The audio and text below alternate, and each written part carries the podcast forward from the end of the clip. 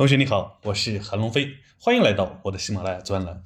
本周是值得开心的一周，主要宽基指数除科创五零微跌百分之零点一以外，其他全线上涨。其中，上证五零涨幅百分之二点七六，沪深三百涨幅百分之二点一七，创业板涨幅百分之二点四一。主要行业指数也几乎全线上涨，其中半导体、光伏、医药、金融、通信涨幅均超过百分之二，只有军工小幅下跌百分之零点六四。这样的表现是近一个月以来最好的表现。同时，上证指数也来到了三千二百三十七点，站稳三千二，可以说接下来跌破三千二的机会越来越少了。我们来看一下两市成交额和上证指数的涨跌幅情况。本周上证指数上涨百分之一点二九，创四月十号以来第二大涨幅，和第一大涨幅百分之一点三几乎持平。两市成交额日均八千五百八十一亿元，继续延续缩量态势。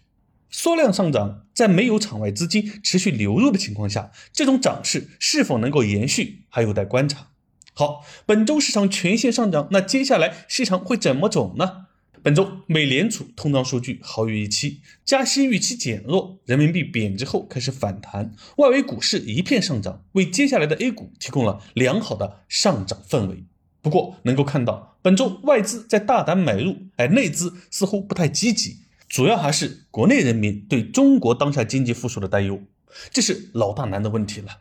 关于这个问题，我说过，最简单、直接、有效的办法就是让股市长出赚钱效应，这需要有关部门出台相关政策来激发市场的情绪。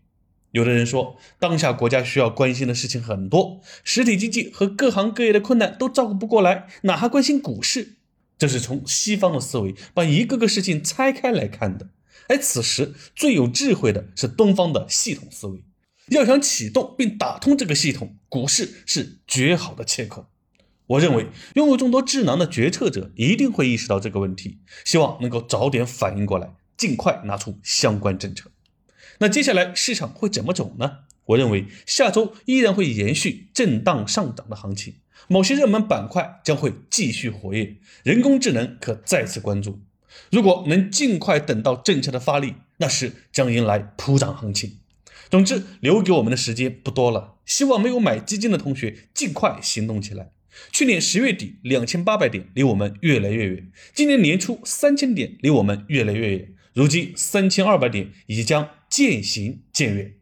好了，本周就先分享到这里。我是韩龙飞，祝你周末愉快。接下来又是美好的一周，关注我，我们下一周再见。